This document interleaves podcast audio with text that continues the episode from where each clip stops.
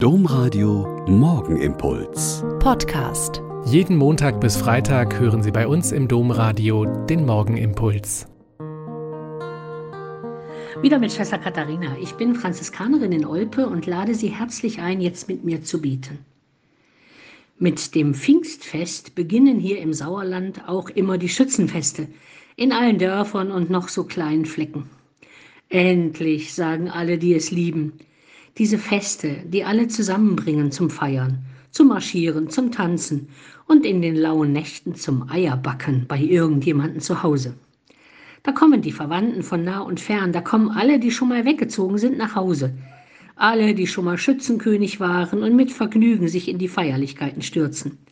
Da gibt es feste Rituale und Regeln, wann, wo, was ist und wer da sein muss. Wer sich als Schützenkönig bewirbt und wer auf den Vogel schießen darf.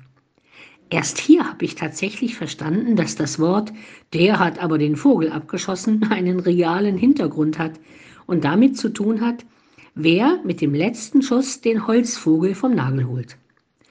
Der leitende Pfarrer ist ein bisschen erschrocken ob der vielen Schützenfeste, zu denen er eingeladen ist, und bemerkt aber erfreut ganz nebenbei, dass er dort eben mit Leuten ins Gespräch kommt, die er sonst das ganze Jahr kaum sieht.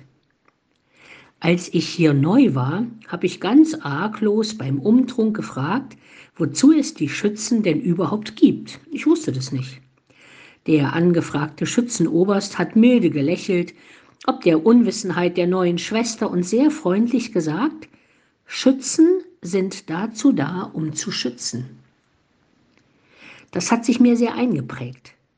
Vor mehr als 700 Jahren, als unser kleines Städtchen die Stadtrechte verliehen bekam, gründete sich der Schützenverein als Bürger- und Stadtwehr.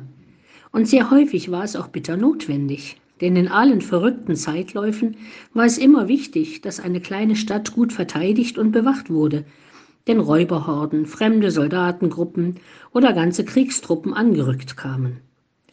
Ein interessanter Aspekt kam mir in einem anderen Gespräch mit Schützen.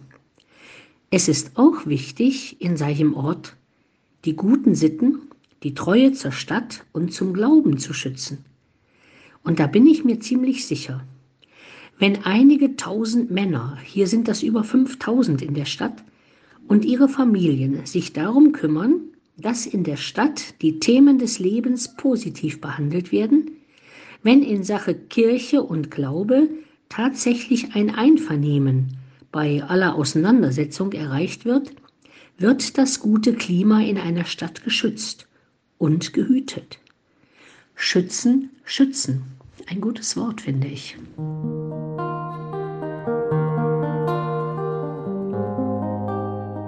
Der Morgenimpuls mit Schwester Katharina, Franziskanerin aus Olpe, jeden Montag bis Freitag um kurz nach sechs im Domradio. Weitere Infos auch zu anderen Podcasts auf domradio.de.